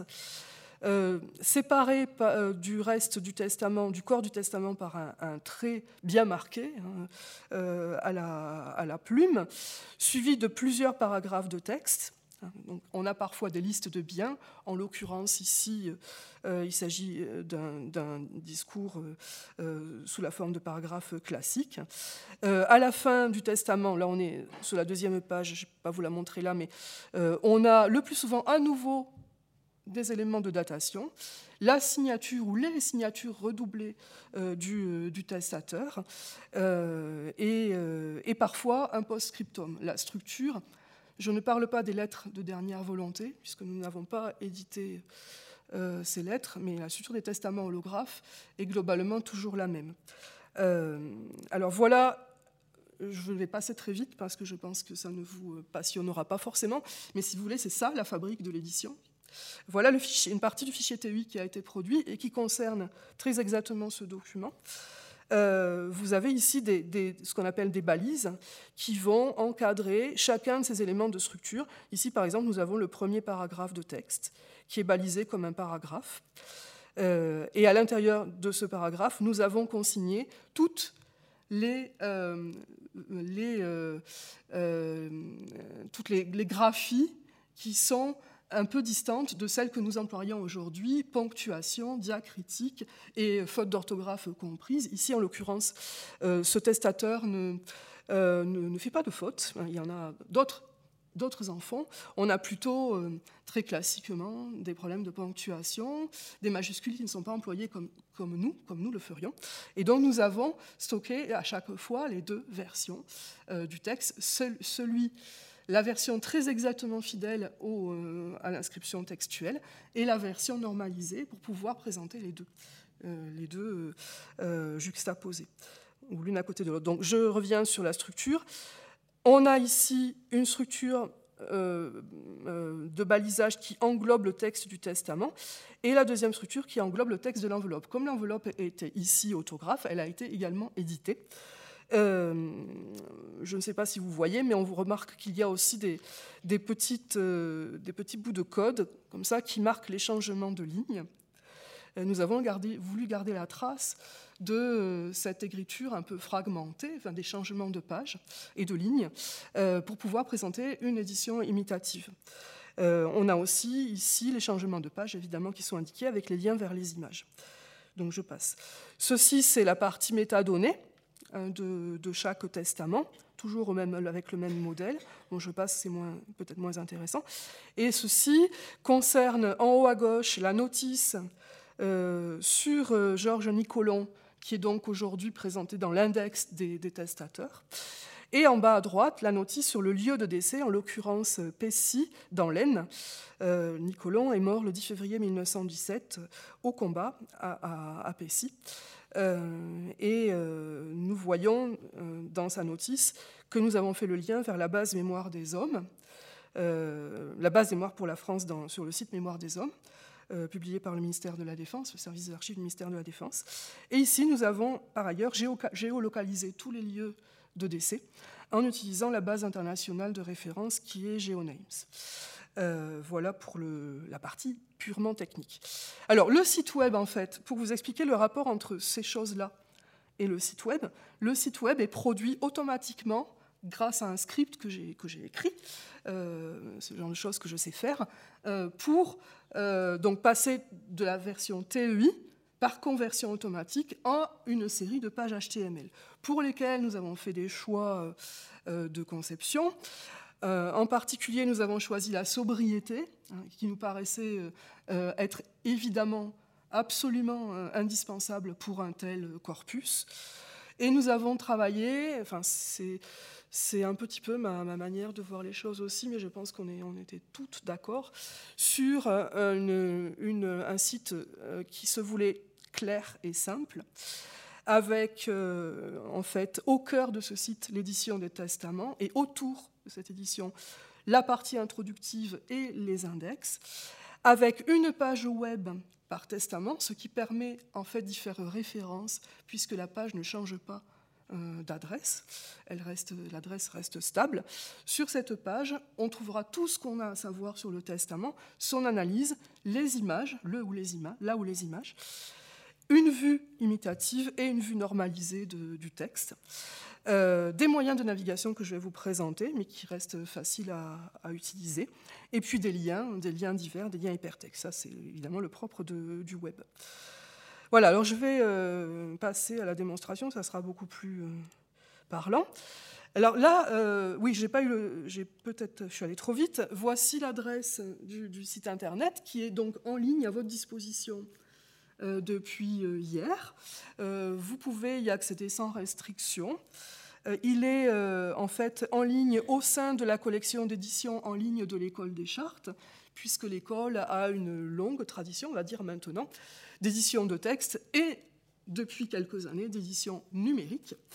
Euh, et il se présente donc avec cette page d'accueil. Euh, euh, vous avez donc un bandeau qui permet de revenir à la collection d'édition en ligne de l'école des chartes, dans laquelle ce, numéro porte le numéro 32. Hein. donc c'est le 32e la 32e édition numérique, ce qui est déjà beaucoup.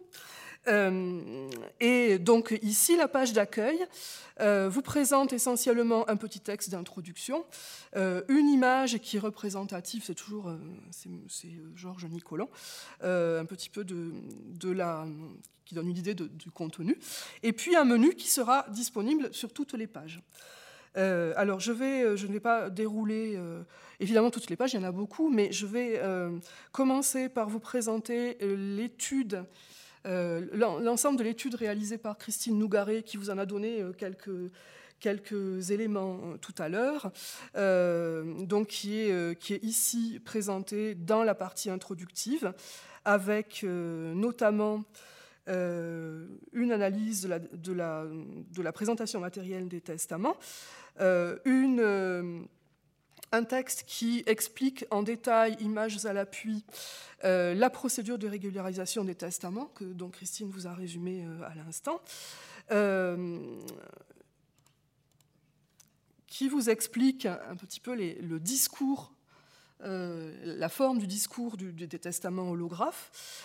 qui évoque dans une partie le poilu et la mort, euh, et puis, je reviens au début, euh, une partie dont, Christine n'a pas pu parler. Vous y trouverez aussi des informations sur les testateurs, euh, leur lieu de naissance, leur lieu de, domicile.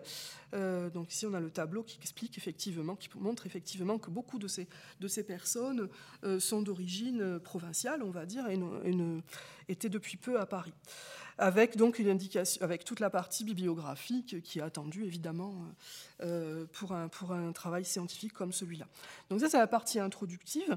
Si je reviens à la page d'accueil, je vais profiter du lien euh, qu'on a placé là pour aller euh, dans la partie centrale du site qui est ici intitulée Les Testaments. Donc c'est là qu'on trouve les éditions de chacun de ces 122 testaments. Donc on n'a pas édité les lettres de dernière volonté. Euh, l'important, c'est de voir que en fait, vous avez un menu de navigation propre à cette partie qui se compose de quatre sous-menus horizontaux synchronisés. Ce que je veux dire, c'est que si je clique ici sur l'année 1914, je vais avoir évidemment la deuxième ligne sur les mois euh, représentés pour cette année-là, qui va se mettre, à jour. Je vais avoir, euh, je me positionner automatiquement sur le mois de juillet, qui est le premier en l'occurrence, et sur le 31 juillet, qui est la première date que l'on trouve dans le corpus. En l'occurrence, je suis au début. Et si je veux, je peux ensuite passer au 1er août, et on remarque immédiatement qu'effectivement, pour pour le mois d'août, on a un certain nombre de testaments. Euh, donc pour le 1er août, on en a, euh, on en a une dizaine. Euh, pour le 2 août, on en a encore plus. C'est ce que disait tout à l'heure tout à l'heure Christine. Donc vous avez comme ça une navigation par date qui est complètement qui vous, facilite l'accès au, au, testament. Je reviens sur Georges Nicolon. Euh, voici la page euh, consacrée à son testament qui porte le numéro 124 dans le corpus. Alors, les, testaments ont été euh, ordonnés par date de rédaction. Et, quand il y avait plusieurs, testaments rédigés à la même date, par lieu hein, de, rédaction. Ce qui a donné une série de 134 items numérotés de 1 à, à 134. Euh, alors, la page se présente toujours de la même manière. Vous avez ici d'abord l'analyse, euh, celle que je vous ai déjà montrée, en l'occurrence pour Nicolon, euh, du, testament. C'est valable pour tous, les, documents. Vous avez à gauche là où les images, présentées ici sous la forme d'une pile sur laquelle vous pouvez naviguer. Donc je reviens sur la première page. Un dispositif de loupe permet euh, et il est ajustable avec la molette de la souris, hein, de, de, voir un peu plus, euh, un, peu, un peu, plus gros, en fait, une ligne ou un mot euh, du testament. donc on a accès au, à l'original, enfin un substitut intéressant, avec pas mal de confort de, l'original. Et puis vous avez à droite, la partie consacrée à, à l'édition. Donc, comme j'ai dit tout à l'heure, nous avons choisi de présenter une édition imitative très proche du texte, ce qui vous explique ici que vous avez des retours à la ligne euh, qui correspondent en fait au retour à la ligne du testateur. Vous avez des mots qui sont soulignés parce qu'ils ont été soulignés par le testateur. Vous avez la mention des traits horizontaux quand il y en a. Ici, il y en a un sur le testament qui a été donc tracé à la plume par Nicolon, euh, il est mentionné là. Vous avez la mention des, espaces, qui, des lignes, blanches qui, euh, aèrent le, texte. Euh, et puis quand il y a des ratures, il y a très très peu de ratures, parce qu'il s'agit de testaments holographes dont les auteurs savaient qu'ils devaient, euh, devaient rédiger quelque chose de propre. Quand il y a une rature, elle est, elle est, elle est présente. Le, mot raturé est raturé, suivi en général de la forme du, du mot corrigé, enfin, repris par le testateur lui-même. Euh, donc voilà la partie transcription. Et si vous voulez voir une édition complètement normalisée, avec la graphie d'aujourd'hui, la ponctuation d'aujourd'hui, les diacritiques, l'accentuation d'aujourd'hui, euh, sans retour à la ligne, euh, mais en, longue, ligne, vous pouvez cliquer sur le bouton édition. Et là, on a exactement le même texte, sans ces, tous ces phénomènes que l'on observe sur l'original, et avec un français normalisé. Euh, voilà, c'est pareil pour l'enveloppe euh, qui est éditée euh, à la fin de, la page. Voilà, donc je peux évidemment passer au testament suivant et vous montrer un autre exemple. Tiens, au passage, là, je suis sur le testament d'un poilu qui s'appelait Louis Lecomte, qui est mort en juin 1918 et qui a ici, au lieu d'écrire donation, écrit d'abord dotation, et qui évidemment, on le voit là, alors il faut que je trouve euh, le, voilà, on, voit la correction qu'il a apportée. Elle a été reportée là. Sur la, partie édition, évidemment, cette mention va disparaître. On va garder euh, euh, le, mot, le mot qui est conservé, la, variante, la, version finale, la, leçon finale. voilà, donc les mentions de changement de page sont indiquées dans les deux, dans les deux cas, hein, pour permettre ensuite de, de, savoir où on se trouve sur euh, la, dans la pile d'images. Voilà, voilà pour l'édition. Et donc pour chacun des testateurs, je vais revenir à, à Nicolon puisque je file cette, cette, cet exemple. Nous avons la possibilité d'aller voir dans l'index des testateurs. Les informations qui ont été réunies par Christine euh, quand elle a fait son travail d'édition et qui sont pour l'essentiel, mis à part, tiens, je tombe sur un, cas particulier, mis à part quelques testateurs euh, qui ont été trouvés dans la base des morts pour la France du site Mémoire des Hommes, avec un lien possible vers cette base de données systématiquement, donc qui vous permet euh, d'accéder à la fiche euh, de, ce poilu dans, euh, dans le, fichier des morts pour la France. Je reviens en arrière. Voilà, j'étais là. l'index donne des informations sur la personne, permet de, de, revenir au testament, bien entendu, parce que donc vous pouvez y accéder sans aller directement voir les testaments, il est accessible en tant que tel. Je reviens à Nicolon. Juste pour vous montrer que dans deux cas, je crois, on n'a pas, pas, pu faire ça systématiquement encore. Euh, on a pu, euh, en l'occurrence c'est pour Jean Nicolot, euh, trouver son acte de naissance dans les registres d'état civil du canton de Ribérac en Dordogne, puisque les archives départementales de la Dordogne ont mis en ligne ces registres d'état civil. mais le plus souvent, les informations sont trouvées dans uniquement dans la base des, morts pour la France. Nous avons ensuite un index des lieux euh, qui est organisé de la même manière, c'est-à-dire que vous pouvez y accéder euh, directement, qui va permettre de pointer vers les noms des testateurs. Donc là, en l'occurrence, je suis sur la lettre A de l'index, et à Ablin-Saint-Nazaire, il se trouve que 1, 2, 3, 4 poilus sont morts. On a accès à leur, euh, la notice sur les personnes et aussi au, testament. Et puis, on a des éléments d'identification des lieux. Euh, ici, les cas sont simples, mais vous avez euh, évidemment des, cas qui ont demandé un peu plus de travail de recherche pour localiser précisément le, lieu, notamment quand il a changé de nom ou euh, quand c'est un, micro-toponyme qu'il faut quand même identifier. Avec le lien, alors pour l'instant il n'y a qu'un lien, mais vous avez un lien vers la base GeoNames, ce qui nous permettra probablement ultérieurement, dans un deuxième temps, d'organiser, de présenter une carte euh, où seront euh, euh, pointés les lieux de décès, ce qui permettra donc d'une autre manière plus, plus, plus, plus, sympathique, on va dire, de, de se promener dans, cet index des lieux de décès. voilà pour, pour l'index des, lieux de décès. je voudrais terminer cette démonstration en, précisant que nous avons mis en place une page qui est, bien en vue puisqu'elle est, est accessible par le menu principal, qui indique que si vous voulez nous contacter pour toute raison que ce soit, parce que vous vous intéressez au projet, parce que vous êtes un membre de la famille d'un poilu, parce que vous avez une question, vous avez une remarque, parce que vous avez trouvé une coquille, ça peut se faire, vous avez une observation à faire, ou vous constatez un problème, ben vous pouvez nous contacter. Euh, et vous pouvez aussi nous contacter si vous souhaitez nous aider pour aller plus loin. Alors je vais revenir à mon, petit euh, diaporama pour... Euh, zut voilà. Pour parler rapidement des perspectives, donc nous, nous avons, en ce qui concerne les 134 premiers testaments, nous avons à peu près, enfin à 99%, terminé le travail. Oui, j'ai oublié de vous montrer quelque chose. Excusez-moi.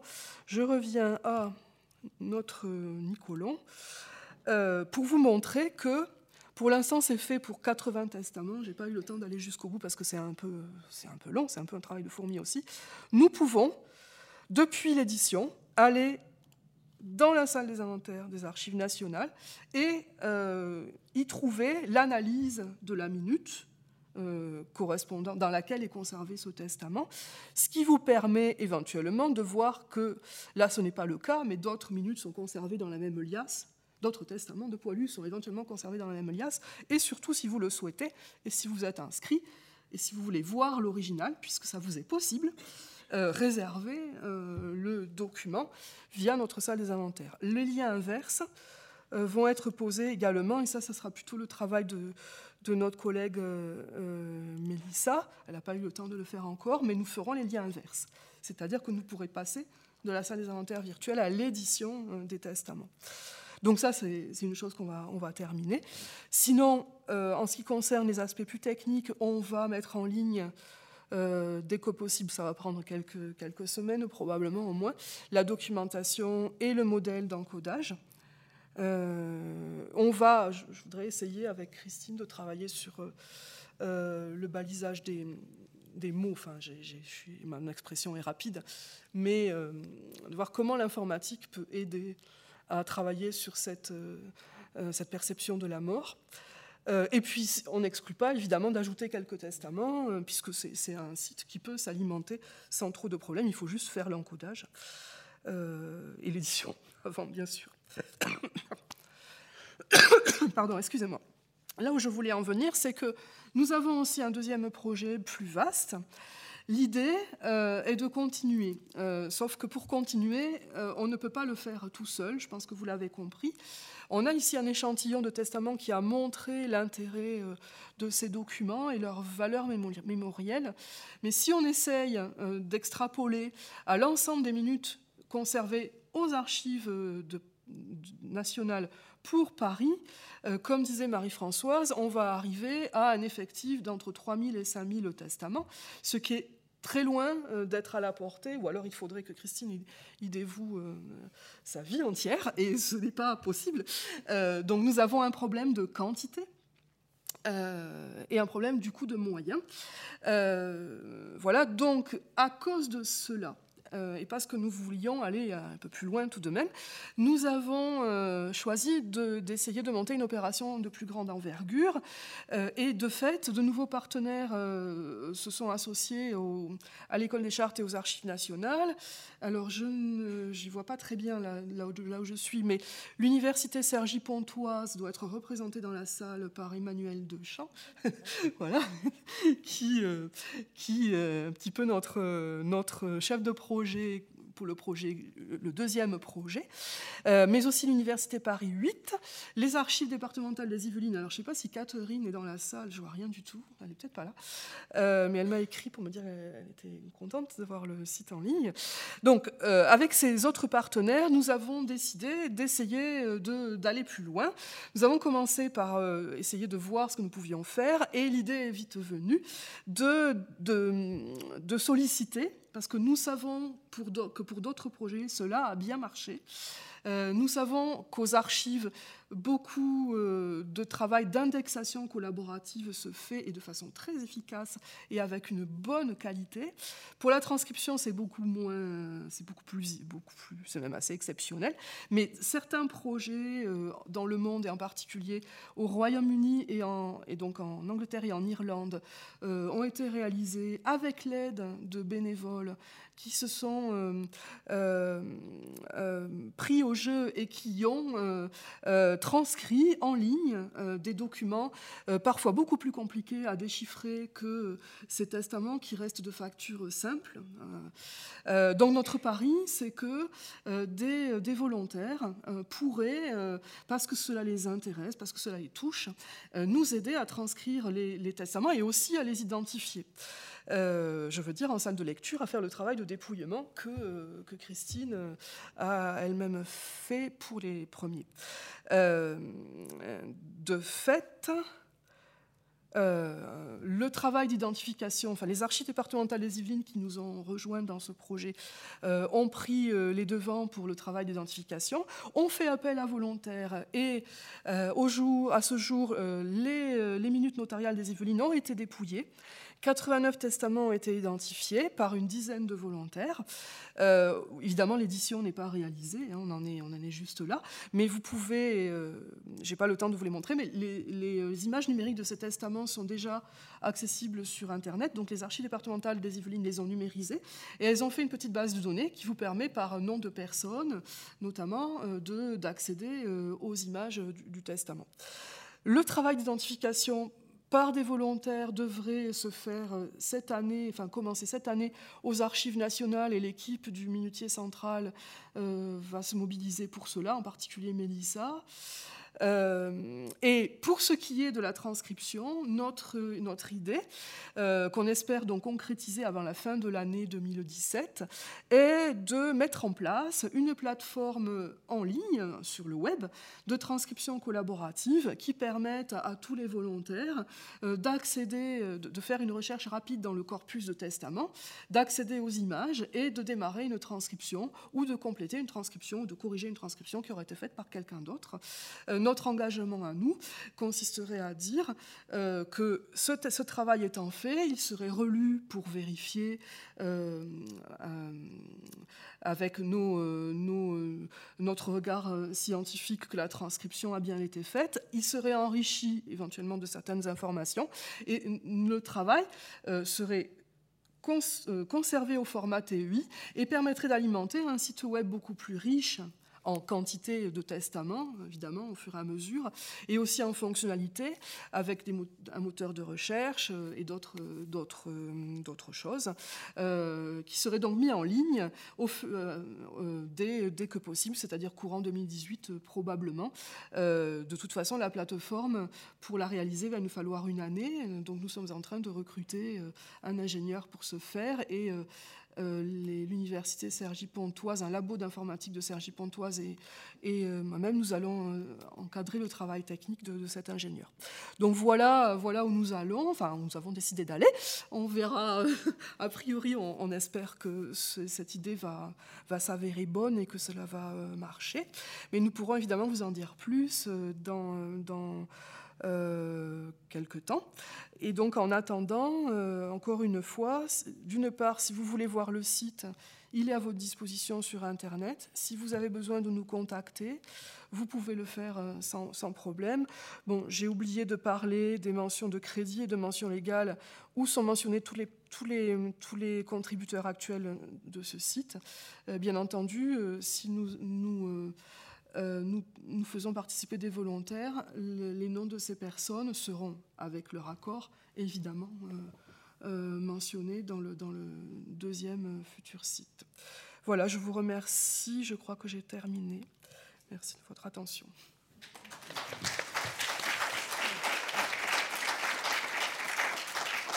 Ah, Ravignon. Je vais peut-être l'afficher. Donc pour euh, juste un mot, euh, euh, je crois que c'est celui-là. Hein. Voilà. Christine vous a présenté le testament de, Ravignon, qui est parmi les, plus émouvants de ce corpus.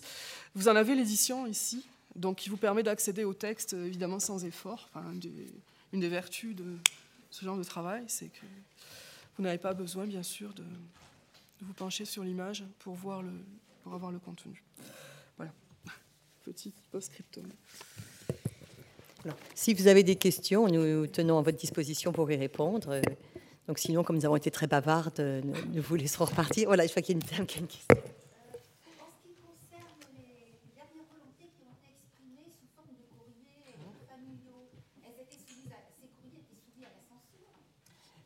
Écoutez, dans ce que nous avons là, aucun n'est soumis à la censure. Ils ne sont absolument pas soumis à la censure. Enfin, en tout cas, ceux-là n'ont pas été soumis à la censure. Alors là, on n'a vraiment aucune lettre caviardée. Non.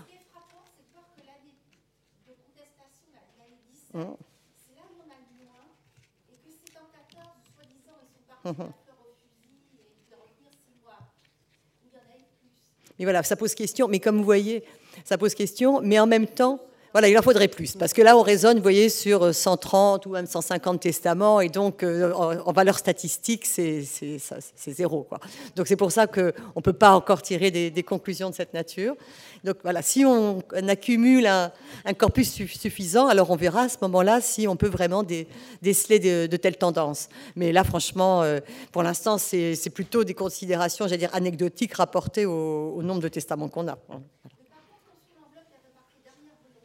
Oui. Alors en fait, euh, donc je ne vais pas entrer dans tout ce détail, mais on le sait systématiquement parce que euh, si le testament est dans une enveloppe marquée dernière volonté, certaines sont cachetées, d'autres ne le sont pas. Et donc le juge, dans son ordonnance, précise chaque fois si on lui a présenté le testament sous enveloppe ou pas, et si c'est dans une enveloppe, si c'est cacheté ou pas. Donc ça, ça fait partie aussi des éléments de, diplomatiques que j'ai que j'ai étudiés pour euh, pour me rendre compte un peu des, des pratiques, mais voilà. Euh, mais, le, fait de mettre sous enveloppe ne signifie pas nécessairement que c'est cacheté. Et il y a aussi un cas de figure qui se présente, c'est le testament en plusieurs exemplaires, donc remis à plusieurs personnes, et donc chaque fois sous enveloppe ou pas sous enveloppe, pour euh, être sûr qu'il y en a bien un qui atteindra son, son destinataire. Donc on a comme ça euh, différents cas de figure. L'idée, c'est quand même de faire en sorte que le testament puisse être retrouvé après la mort. Donc on, on veille à ce qu'il soit accessible sauf cas extrême, euh, voilà, le, cas du, testament qu'on retrouve sur le cadavre. Euh, bah, vu tous les gens qui sont morts dont on n'a pas retrouvé le corps, on peut imaginer qu'il y a un certain nombre de testaments qui ont disparu avec, euh, avec les soldats eux-mêmes. Hein.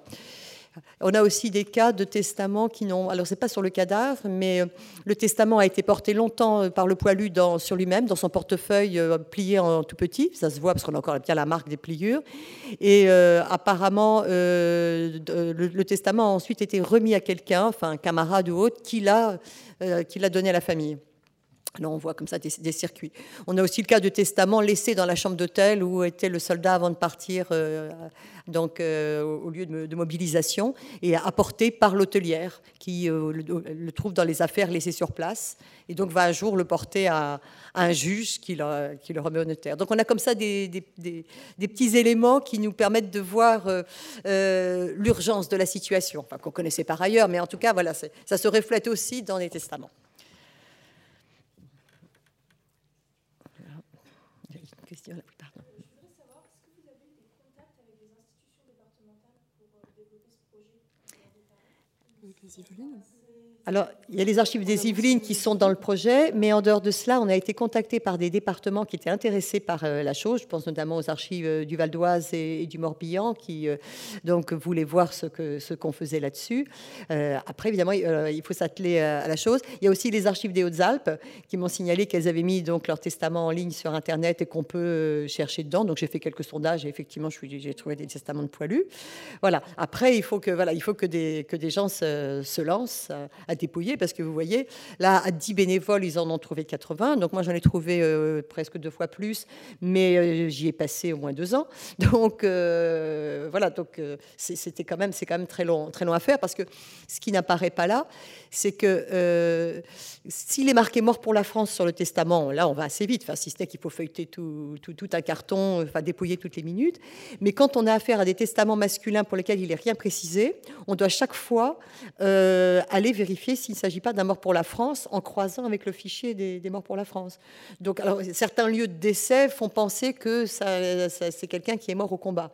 Euh, parce que c'est ça qui est un peu trompeur. Il y a des testaments où il n'y a aucune allusion à la guerre. Et c'est simplement le fait que la personne va mourir à Suip ou à Perpésurlu qui fait qu'on se dit qu'il ne doit pas être en villégiature euh, dans, cette région-là. Mais euh, de même, on peut être trompé par la mort à Paris. La mort à Paris peut être la mort d'un poilu qui est à l'hôpital ou qui est rentré chez lui, mais qui est. Voilà, donc tout ça, c'est long parce qu'il faut chaque fois faire l'enquête. Il y a bien que les femmes qu'on peut écarter, puisque à cette époque-là, il n'y a pas de femmes donc, au combat, il n'y a, pas de femmes considérées mort pour la France pour la Première Guerre mondiale, contrairement à la, Deuxième. Donc pour les femmes, au moins là, on va plus vite. Mais dès qu'on a affaire à des testaments masculins, il faut, il faut croiser. Et comme la mention de mort pour la France ne date que de l'été 15, pour tous ceux de, l'année 14, on n'a pas de mention mort pour la France sur les, minutes. Donc c'est là qu'on perd beaucoup, beaucoup de temps. Mais c'est intéressant à faire, donc je ne décourage pas les bonnes volontés, mais il faut savoir que ça, prend du temps. Alors quand il y a des répertoires, on va plus vite parce que, enfin, quand les répertoires, plus exactement, il y a toujours des répertoires, mais quand les répertoires ont été versés dans les services d'archives, on peut les dépouiller. Et donc là, évidemment, on va plus vite à lire des, lignes de répertoire qu'à dépouiller des cartons. Euh, la seule chose, c'est qu'il faut s'assurer là aussi du, sérieux de, l'enregistrement.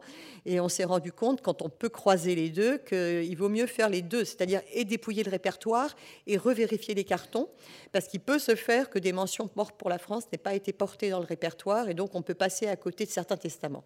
C'est c'est a priori marginal, mais euh, ça arrive. Donc euh, voilà, donc il y a vraiment un, lourd travail de dépouillement à faire.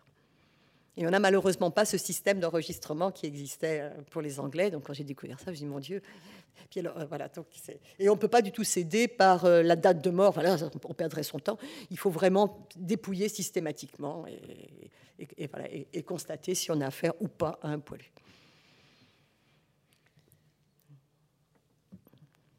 Est-ce qu'il y a d'autres questions?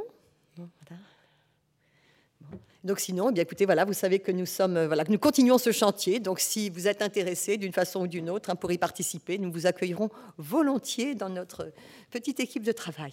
Voilà. Merci à, tous et, euh, et très bonne soirée.